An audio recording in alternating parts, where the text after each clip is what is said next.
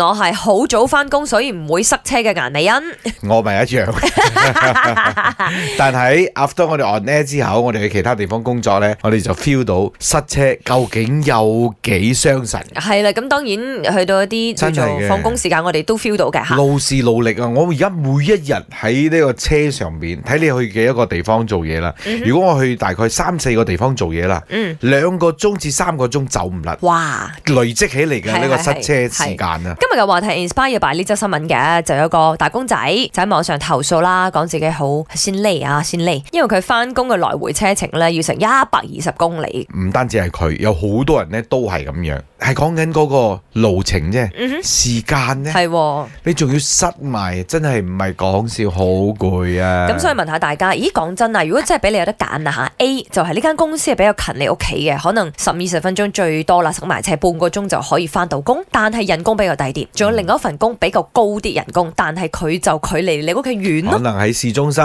啊啊，翻工你要塞個零鐘，四十分鐘就一個放工鐘要。塞 誒成個零鐘。嗯，嗯，咁你會點樣揀呢？林生 A 同 B，我睇下個個比例啦。譬如 OK，普通近啲嗰個誒人工咧係四千，咁嗯啊遠啲嗰個五千，我揀近嗰個。嗯，即係少一千冇所謂。係，即係廿八先左右，或嗯者至到三十八先啦，三分一左右，你都仲可以考慮，哦因為時間就係金錢。係再加埋咧，其實你咁樣誒、呃、遠途塞車嘅話咧，嗰、個、呃、消耗嗯車油啊啊、掏啊、車油啊、parking 啊，任何嘢咧，嗯都係一大筆數嚟。係分分鐘嗰個差價一千嘅五百已經冇咗啦，咁樣。啊啱啱啱啱。誒，咁你剩翻翻個五百嘅差價啫，咁樣就又唔係嗰五百就係你嘅時間啦。係喎。即係你嗰度係每一日咧就多咗可能一個鐘，嗯比起平時誒、呃用緊半個鐘嘅，而家要用多一個鐘。問題係咧，因為好多人講真真，如果你講地理環境啦吓， 你住嘅地方係住宅區嚟噶嘛，通常你住宅區又好少有呢啲咁樣嘅公司啊、大樓啊，啱係冇？即係我我自己覺得咧，工作嘅地方係工作嘅地方啦，嗯嗯住嘅地方係住嘅地方啦，嗯係咪？即係住宅區就住宅區啦。係咯，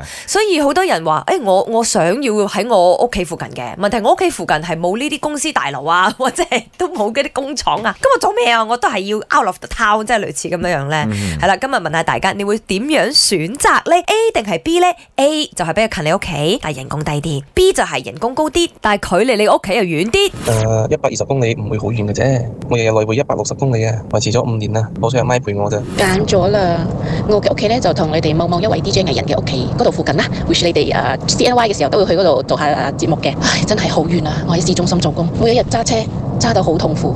但係林生一陳咧，哎呀退休都係揾啲比較好舒適嘅環境住噶嘛，所以咧我揀咗 B 咯。我都係日日咁樣一百二十 km travel 啦，其實係咯細佬哥有咩辦法啫，係咪？